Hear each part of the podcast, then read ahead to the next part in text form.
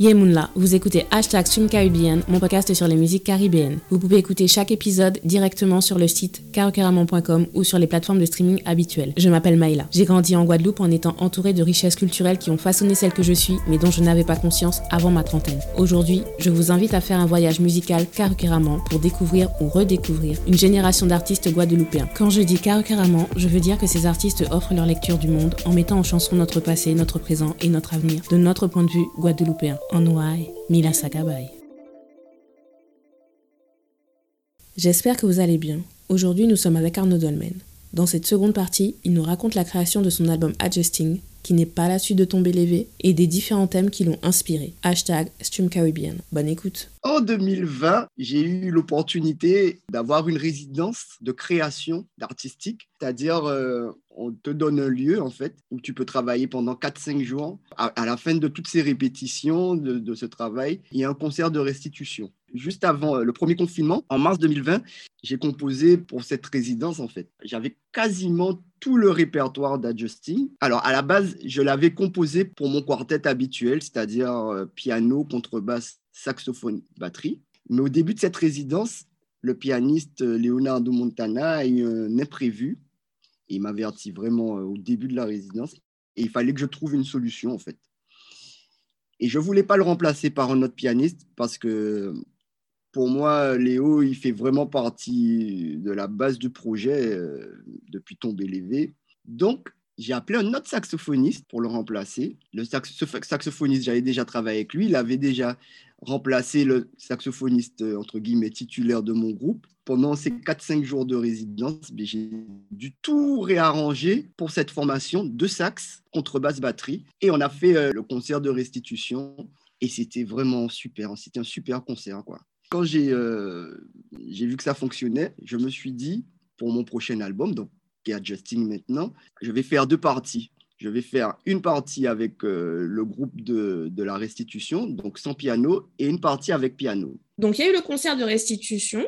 Oui. Mais est-ce que c'est un album qui a été autoproduit ou la production même de l'album, la réalisation de l'album, s'est faite dans le cadre de la résidence?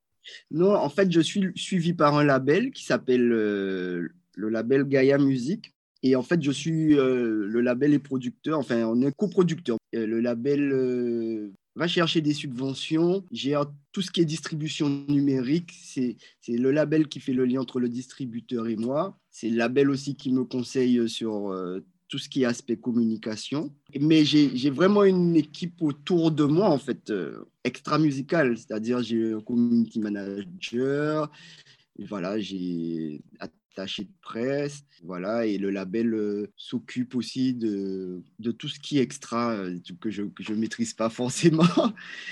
C'est le label, par exemple, qui doit organiser une tournée Alors, j'ai un agent pour la tournée, c'est-à-dire j'ai un booker, quelqu'un qui va me chercher des, des dates, quoi. Ok. donc, mais c'est avec le label quand même, qui, mais tout ce qui est fiche de paye administratif, c'est le label euh, qui fait, qui fait tout ça en fait. Est-ce que tu peux nous parler un peu de la pochette?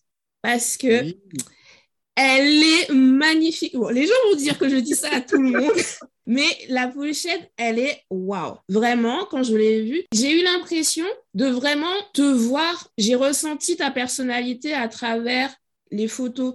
Euh, alors aussi bien la pochette de l'album que les photos promotionnelles euh, qui ont été proposées. Je sais pas, j'ai.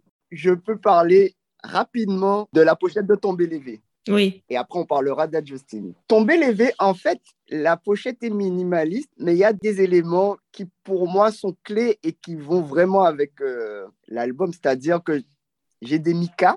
Oui, donc j'ai le tambour et en même temps je suis habillé euh, d'une manière moderne quoi. Donc c'est plein d'éléments qui représentent si tu veux la Caraïbe euh, mais dans une nouvelle posture quoi c'est-à-dire mm. le Caribéen, mais qui est quand même euh, qui est à Paris aussi, tu vois. Mm. Adjusting, c'est une belle histoire, je trouve. À la base, je voulais faire vraiment quelque chose de très simple, de très sobre aussi. Je voulais juste qu'on voit un musicien et qu'on se dise pas qu'il soit ni français, américain, guadeloupéen, tout ça. Et c'est en discutant avec euh, l'ingé son qui a fait euh, tout le mix c'est le mastering de cet album et qui a enregistré aussi euh, l'album. On a presque fini le mix Et on parle de tout et de rien. Et à un moment, il me demande, mais est-ce que tu as déjà fait la pochette de l'album? J'ai fait oui, oui, oui. J'ai déjà fait, euh, je suis sûr de moi, machin. Il me dit, est-ce que je peux l'avoir je lui montre. Il me dit Ah non, Arnaud, tu peux pas faire un truc aussi banal euh, par rapport à, la, à, la, musique que tu proposes et par rapport à l'histoire. Et là, on rentre dans une discussion. Mais vraiment, c'était une super belle discussion. J'ai été hyper franc avec lui. Je dis Tu sais, je fais ça parce qu'en fait, pour moi, c'est compliqué de faire une cover parce que je veux juste qu'on me prenne pour un artiste qui fait du jazz, qui fait de la musique et pas pour l'antillais forcément, ou qu'on définit ma musique juste par mes origines en fait. Mm. Donc c'est pour ça que j'ai fait un truc très sobre pour pas être dans les clichés, tout ça. Et lui, il commence à me donner des clichés aussi. Et je lui dis, mais regarde, tu me dis tout ça, même si tu connais bien la musique, tu te fais déjà une idée. Le fait que je sois guadeloupéen, tu imagines une pochette comme ça en fait avec, euh, tu vois, des, des, choses qui sont pas vraiment euh, typiques à la Guadeloupe. Il me dit effectivement, ouais, c'est vrai qu'on a beaucoup d'imaginaire. Et il a commencé à me donner plein d'éléments. Il me dit, mais tu vois, ça serait bien si tu fais un cabinet de curiosité avec tout ce que tu aimes bien, avec tout ce que ça représente, une sorte de pochette avec des bric-à-brac, parce que Adjusting, ça a été fait avec beaucoup d'imprévus, déjà par rapport à la résidence. Pour l'album, en lui-même, le saxophoniste principal n'a même pas pu enregistrer parce qu'il était qu'à contact. Enfin voilà, il y a eu des choses comme ça. À chaque fois qu'il disait quelque chose, je notais un cahier et j'ai donné tout ça à l'infographiste avec qui j'ai l'habitude de travailler, qui s'appelle Guillaume Sex, qui est vraiment incroyable en fait. Et je l'ai appelé, je lui ai dit, bon, on va faire une autre pochette. Je veux vraiment euh, que ça représente un peu tout ce qui est dans ma tête. Enfin, pas tout ce qui est dans ma tête, mais au moins beaucoup de choses qui m'influencent. C'est-à-dire, bon, déjà le tambour. Moi, j'aime bien tout ce qui est euh, coupe de cheveux. J'aime bien ça, quoi. Euh, tout ce qui est euh, afro. Moi, je, je, je, suis même abonné sur YouTube sur des coiffeurs afro, tout ça. Et j'ai dit, dans cet album aussi, je me suis mis à lire un peu plus, à m'intéresser aussi à la philosophie, euh, à l'impressionnisme, euh, un peu à la peinture, enfin voilà, d'essayer de faire une pochette qui représente tout ça avec mon visage, quoi. Mm. Et euh, ça a donné cette belle pochette, cette pochette magnifique. En fait, quand il l'a envoyé, j'ai fait waouh là où j'ai changé le truc, il avait fait la pochette, il avait écrit mon nom et mon prénom, Arnaud Dolmen, Adjusting, tout ça, sur la pochette. J'ai dit non, on peut pas, on peut pas mm. mettre ça. C'est vraiment une œuvre d'art. Mm. C'est pas grave, j'assume. Je retire le mon nom et mon prénom. Ça sera ça mon identité, quoi. Donc, ce qui nous permet de faire la transition vers Adjusting. Yes. De tous les albums que j'ai sélectionnés pour le podcast, il n'y en a qu'un seul que j'ai pas encore écouté parce qu'il n'est pas encore sorti. Mais c'est celui qui représente pour moi le mieux l'esprit Karukeramon. Et donc, l'esprit Karukeramon, ça veut dire que j'observe le monde de mon point de vue, bon, de façon générale, de Guadeloupéen. Après, moi, quand j'avais fait Karukeramon, c'était ma lecture du monde de mon point de vue de femme noire, afro-caribéenne, guadeloupéenne, française. Donc, il y a toutes les identités qui se mettent ensemble. Et, euh, mais je, je, le prends vraiment dans, un sens, dans un sens large. Ça veut dire, en fait, mm. qu'on se met au centre. Et avec Adjusting, on voit comment tu places la Guadeloupe au centre parce que c'est toi le chef du projet, donc c'est toi qui gères. Bien sûr. Et tu arrives à rassembler toutes ces influences différentes, toutes ces mhm. cultures différentes, et ça fait quelque chose de beau. Je trouve que parfois on a tendance, et quand je dis on, euh, je pense que j'ai dû le faire à un moment dans ma vie aussi, on reste replié sur mhm. nous-mêmes. On pense l'identité guadeloupéenne uniquement par rapport à la Guadeloupe, la Guadeloupe, la Guadeloupe, ou alors la Guadeloupe en lien avec la France. Et on voit pas en fait mhm. tout ce qui se passe autour. Et avec Adjusting, c'est ça, c'est que tu nous permets vraiment de faire cette démarche, de nous connecter au reste du monde. C'est pour ça que mhm. franchement, euh, l'album, euh, j'ai, je peux comprendre que des gens n'entendent pas tout de suite, ne comprennent pas tout de suite les connexions caribéennes, les connexions euh, internationales, mais ça va venir. Bon, il y a des gens qui vraiment qui ont, qui ont aimé l'album, mais il y en a d'autres aussi qui s'attendaient à autre chose, enfin en tout cas tomber les vidéos. Et moi, je pense ça vraiment comme un compliment. Ça veut dire déjà que moi, j'ai évolué en fait, musicalement, et que j'ai proposé quelque chose de différent. Donc, euh, c'est cool, quoi. Hmm. On commence par la première piste, The Gap. Oui. Ça a été euh, aussi un titre promotionnel parce que c'est le premier extrait de l'album qu'on a entendu. Et pour moi, il est vraiment à l'image de l'album. Donc, The Gap, le titre est en anglais, mais ça veut dire le, soit le mot fossé, soit écart. Yes. Il y a des ambiances différentes. mais en même temps, il y a une harmonie. Alors, je ne sais pas comment tu as fait. Parce que, en fait, tout l'album, c'est ça, c'est qu'on est sur la même chanson, mais on passe d'une ambiance à une autre, mais c'est fluide. Et alors, en plus, alors, je n'ai pas dit tout à l'heure, mais le saxophone, c'est mon instrument préféré. Et comme le ah, saxophone, il est vraiment mis en avant dans, ce, dans cet album, et je suis... C'est pour ça aussi certainement que j'adore. Mais donc, mhm. euh, première piste, The Gap. Qu'est-ce que tu peux nous dire The, The Gap déjà évoque le fait de s'adapter dans un environnement qu'on ne connaît pas vraiment en fait. C'est-à-dire, tu vois, quand, quand, tu voyages, surtout quand tu es musicien, tu peux faire deux heures de voyage en avion et déjà, les gens changent. En fait, tu vois, c'est notre culture, c'est notre langue, euh, c'est notre manière de penser aussi.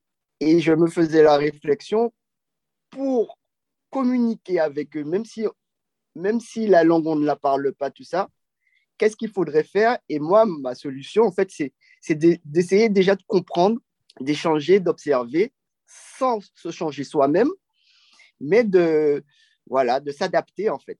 Donc, The Gap, c'est ce que je, j'essaye de faire en musique, mm. c'est-à-dire euh, les écarts, même si on a des écarts a priori très éloignés, entre guillemets, mais on reste des êtres humains. Mm. Et juste en communiquant et en respectant l'autre, eh ben, on peut arriver à faire de, belles choses, en fait.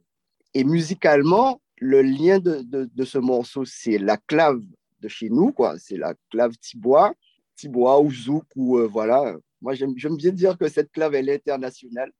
oui, il faut. Et, et, et, voilà, tu vois, cette, la clave internationale, tu vois, parce que ça ne vient pas forcément des Antilles. Bon, déjà, ça vient de l'Afrique, de nos héritages, parce que cette clave, on la retrouve aussi au Brésil. Et dans cette clave, eh bien, je fais euh, allusion à plusieurs choses. Le rythme que je fais, par exemple, c'est un rythme inspiré euh, d'un rythme congolais. Donc voilà. Ensuite, on passe à la seconde piste, donc SQN. Il y a... Alors moi, ce que j'ai repéré, c'est qu'il y a un solo de batterie, mais en fait, je m'en étais pas rendu compte tout de suite. C'est après avoir écouté mhm. l'album euh, deux ou trois fois, euh, je me suis rendu compte que, en fait, la batterie, on l'entend hein, tout le temps, mais elle n'est pas forcément mise en avant euh, très souvent. Mais dans, cette, dans ce, dans ce morceau-là, c'est très clair, on l'entend vraiment bien à un moment. Et, mhm. et, en fait, en écoutant, comme c'est un rythme très rapide, moi, ça me faisait penser un peu au film de Charlie Chaplin, c'est la musique d'accompagnement sur, euh, sur les films euh, en noir et blanc euh, du début du XXe siècle. Et ce, qui, ce que j'ai trouvé intéressant, c'est l'utilisation de l'accordéon, parce que moi, dans mes souvenirs hein, d'enfant qui a grandi dans les années 90, l'accordéon, c'était Yvette Turner, et qui mhm. vient dans l'émission de Jacques Martin tous les dimanches, et puis elle joue de l'accordéon, et c'est le côté balmusette, tu vois, c'est le côté très parisien, mais oui, oui poussiéreux quand même, tu vois. Tandis que là, la façon dont, il est placé, encore une fois, je ne sais pas comment tu as fait dans, la composition, mais vu l'ambiance, mhm. vu que c'est un rythme rapide, bah, j'ai l'impression que ça créait, c'était un peu futuriste à un moment. On n'était plus dans ce côté poussiéreux et euh, je trouvais vraiment que c'était euh, surprenant. Et de toute façon, tout l'album, en fait, c'est ça, c'est que c'est de surprise en surprise. Tu n'es jamais là où on attend que tu sois. Ah, Bon, déjà, l'accordéon, c'est un instrument que j'entends depuis tout petit aux Antilles, en Guadeloupe. C'est un instrument hyper présent dans notre musique traditionnelle, que ce soit dans les chantées Noël ou dans la quadrille, dans plein de styles de musique. C'est un héritage européen qu'on a reçu. Et moi, je me suis dit, eh bien, ça serait intéressant d'inviter euh, un accordéoniste de jazz qui n'a pas l'habitude de jouer ce style de musique sur une rythmique. C'est une begin, mais une begin à ma manière, un peu plus ouverte et, euh, assez rapide. Comme ça, euh, ça va créer quelque chose de, de, différent, quoi. Et ça va mettre aussi l'accordéon au goût du jour, enfin, contemporain. Et donc, du coup, euh, c'est pour ça que j'ai eu cette idée d'inviter Vincent Perani. Et parce que Vincent Perani, c'est vraiment un très grand accordéoniste reconnu mondialement, en fait, dans, dans, dans, ouais, dans le milieu du jazz et de l'accordéon. Et il m'a fait cet honneur de, de, de jouer sur l'album et, franchement, il a fait ça sérieusement. Quoi. Donc j'étais très honoré et très content de, du résultat final en fait. Et SQN, ça veut dire quelque chose en particulier? Sine qua non. Ah, sine qua non. Voilà, l'essentiel. Alors, Donc, euh, l'essentiel, pourquoi? Bon, déjà, c'est un hommage en fait que je rends un peu à ma famille aussi. J'ai deux filles. Ma plus grande fille, elle est assez speed. Donc, en fait, et en fait, quand j'ai composé ce morceau, ça m'a fait penser à elle, tout simplement. Ça m'a fait... Parce que c'est, c'est comme, euh, ouais, c'est comme une petite souris qui, qui elle, est, elle est très, très speed, quoi. Donc, euh, ça me fait penser à ça. Mm. Mais aussi, ça peut être aussi, euh, j'ai pensé aussi à ma grand-mère qui était une danseuse de quadrille. Mm. Et ouais, moi, l'accordéon, euh, c'est la quadrille que j'entends, en fait. Mm-hmm. C'est à ma famille que je, je rends hommage et bien évidemment à la Guadeloupe aussi, quoi. Mm. On passe à la troisième piste. Donc, c'est, alors je sais pas si on prononce Cavernet ou Cavernet. Cavernet. Cavernet. J'ai été un peu déstabilisée en écoutant le morceau la première fois parce que moi, je suis très précise euh, sur ce que je ressens. J'ai besoin de mettre des mots. Ce qui fait que je peux écouter un morceau pendant des heures et des heures. Tant que je n'ai pas réussi à décrire ce que je ressens, je ne m'arrête pas. Et avec ce morceau, j'arrivais pas. Il est très élégant et ça, c'est quelque chose aussi euh, qui, je trouve, caractérise ton style, même si je ne suis pas une experte en musique, mais quand j'écoute, je trouve que tu as un style vraiment élégant. Et tu vois, c'est et tu vois, tout à l'heure, quand tu as, parlé de, de, la pochette de ton lévé, tu as dit tu voulais montrer euh, un homme caribéen, mais qui est moderne et tout, qui a du style. Je me suis dit, évidemment, parce que ta musique, elle est élégante. Et quand j'écoutais Cavernet, j'ai ressenti ce que j'avais ressenti en écoutant Tête collée, qui était sur ton BLV. Yes. Et, euh, et euh, c'est ce sentiment, en fait, n'arrives pas à décrire. C'est juste la vibration. Et voilà, c'est donc, euh, cavernette, que peux-tu nous dire? Alors, cavernette, cavernette, caverne, ça évoque l'allégorie de la caverne de Platon. Et donc, c'est un grand philosophe. Il a simulé des prisonniers dans une grotte. Les, prisonniers voient des ombres, en fait. Mm. Et croient que les ombres, l'ombre, c'est la réalité. Et plus ils montent, plus ils voient qu'en fait, euh, il y a des gens qui font les ombres, en fait. Et net, c'est pour Internet. Et en gros, avec ce morceau, j'ai voulu exprimer le, le fait que dans ce monde moderne, on est plus sur le virtuel que sur le réel, même mm. avec nos, nos propres proches, en fait. Par exemple, tu vas mettre quelque chose sur Internet, et bien, du coup, euh, les réseaux sociaux, par exemple, tu peux faire croire ce que tu veux avec les réseaux sociaux, en fait. Tu peux même tromper, entre guillemets, tes, personnes qui sont les plus chères. Et quelquefois, on va interpréter quelque chose sur les réseaux sociaux sans pour autant savoir qu'est-ce qu'il y a derrière ça, en fait. Mm. Et en fait, Cavernet, c'est exactement ça. C'est juste euh, le fait de rendre plus important le virtuel que le réel. Mm. Et ça peut être dangereux dans certaines situations. Mm. Pour la petite histoire, l'allégorie de la caverne de Platon, ça m'a traumatisé parce que je l'ai euh, je crois, je crois qu'on a passé quasiment notre premier semestre euh, de prépa dessus. Parce que une fois que tu as parlé des êtres humains qui vont être plus intéressés par les ombres plutôt que de regarder la réalité, moi, je voyais pas ce que tu pouvais dire d'autre. Et ceci dit, je vois toujours pas ce qu'on peut dire d'autre. Donc, bon. Moi non plus. Mais après, moi, si tu veux, je suis pas philosophe pour la petite histoire, en fait, j'ai expliqué ça comme ça pour le mm. concert de restitution de ma résidence. Mm. Et je cherchais un titre. Quelqu'un était dans l'audience qui est venu me voir après. Il m'a dit Waouh, ce morceau, tu pourrais l'appeler Cavernet. Et il m'a expliqué pourquoi. Et mm. moi, j'avoue que je ne savais même pas ce que c'était la caverne de, l'allégorie de la, caverne.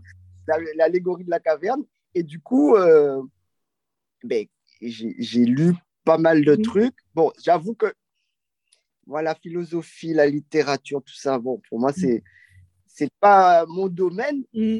mais j'ai vu plein de petits tutos, plein de trucs où on expliquait un peu euh, simplement. Mm.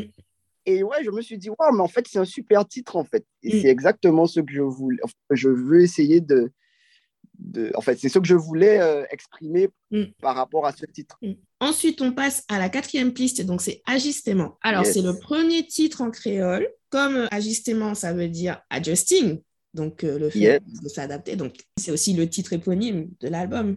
Yes. Et quand j'ai écouté l'album la première fois, c'est la première piste où je me suis arrêtée pour aller regarder en fait le titre pour que je me dise ah il faut que je me rappelle que ça j'ai vraiment apprécié et donc quand j'ai vu que c'était encore je me suis dit allez c'est normal c'est parce que c'était euh, le titre créole Encore une fois, c'est ce lien entre Guadeloupe et Haïti.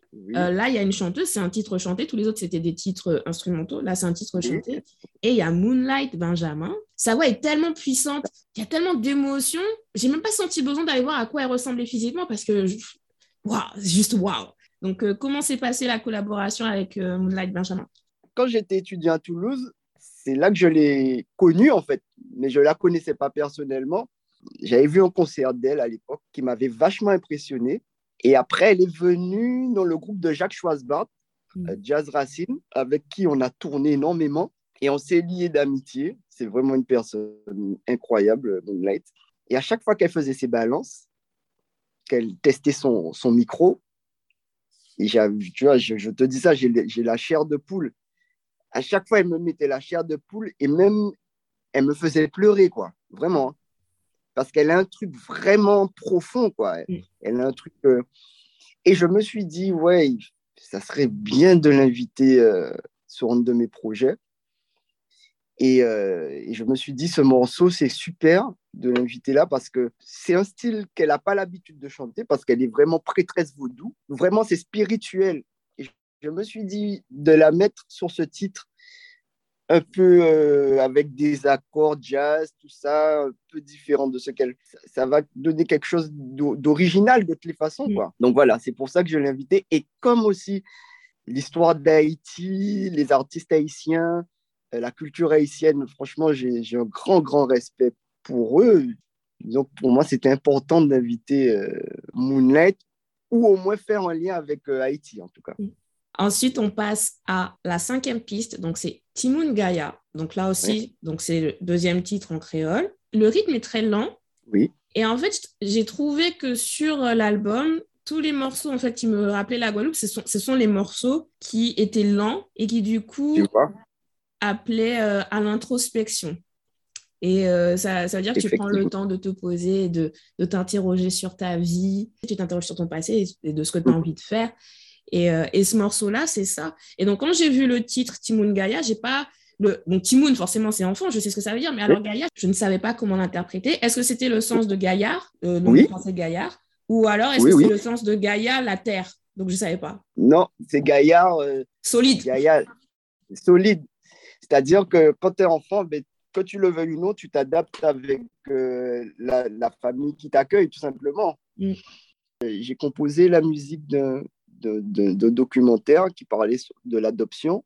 Ah, celui d'Amandine par euh, voilà, d'Amandine Gay. Et ce morceau était dans la liste que je lui ai proposé Et elle a choisi d'autres morceaux. Elle n'avait pas choisi celui-là. Et euh, je trouvais ce thème très beau. Et je voulais aussi rendre un hommage aux enfants euh, en général. Ce que je trouve fort dans ta musique, c'est cette capacité à transmettre de l'émotion c'est pas compliqué en fait. C'est pas une écoute difficile. Et ouais, donc Timon Gaia, ça, ça a été aussi un, autre petit coup de cœur de l'album. Moi, je le dis en passage parce que comme tu m'as dit, euh, pas tu m'as dit, tu avais dit sur, euh, ou, euh, sur Twitter, il y avait, il y avait eu une publication qui, qui demandait, oui, ça fait une semaine que l'album est sorti, quels sont vos trois morceaux préférés? J'ai pas répondu parce que à ce moment-là, j'avais pas encore, j'avais pas encore de choix, de choix précis, mais là, oui. Donc là, oui. yes. Ouais. Donc, on passe à la sixième piste, For Real. Là, c'est un titre en anglais. Alors, c'est une ambiance un peu plus légère et j'aime beaucoup l'intro. Ça m'a fait penser, quand on écoutait la radio le dimanche après-midi en Guadeloupe, c'est un des titres de l'album où j'ai vraiment l'impression que les musiciens sont dans un dialogue. Comme si tu as isolé les, euh, les différents instruments mais ils se répondent. C'est pas l'instrument qui est tout seul et qui fait son show, et puis après on passe à un autre qui a aussi son petit solo. et c'est vraiment un dialogue. Donc, euh, et, c'est ce qui marque en fait les changements d'ambiance. Et j'ai beaucoup aimé. Alors, For Real, que peux-tu nous dire For Real, c'est peut-être un des seuls morceaux, je crois, que j'ai composé vraiment pendant le premier confinement en fait. Il y a un grand batteur qui a été euh, le créateur, euh, qui était à l'initiative de l'Afrobeat, Tony Allen, Mhm. Il est mort pendant cette période. Et tout ça, ça m'a affecté en fait. Je me suis dit, ah ouais, en fait, c'est vrai quoi.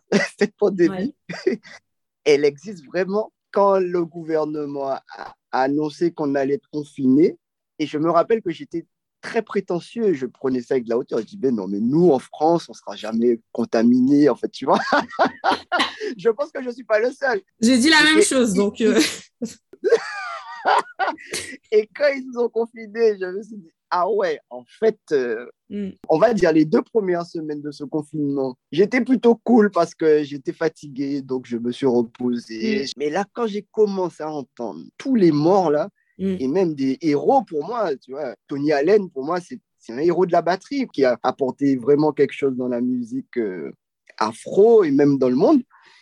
Donc, du coup, euh, voilà, ce morceau a été composé dans, cette dans ces conditions, en fait. Et c'est pour ça que le rythme, il est un peu afrobeat, mais bon, à ma manière, hein, bien mm. évidemment, tu vois. C'est un mendé, en fait. Le mendé, c'est un des sept rythmes du roca et qui fait penser vraiment à l'afrobeat aussi, tu vois. Mm. C'est un cousin, vraiment. Donc euh, voilà, c'est pour ça For Real. Merci d'avoir écouté cet épisode. Abonnez-vous à ma newsletter pour suivre mon actualité. Pour écouter mes autres podcasts de cinéma et littérature de la Caraïbe, rendez-vous sur carocaramon.com. Vous pouvez y lire également mes chroniques culturelles. Vous pouvez aussi me suivre sur les réseaux sociaux streamcaribbean ou carocaramon sur Twitter. Likez, partagez et surtout utilisez le hashtag streamcaribbean pour donner plus de visibilité à nos artistes. On se voit à Don d'autres soleil, Red.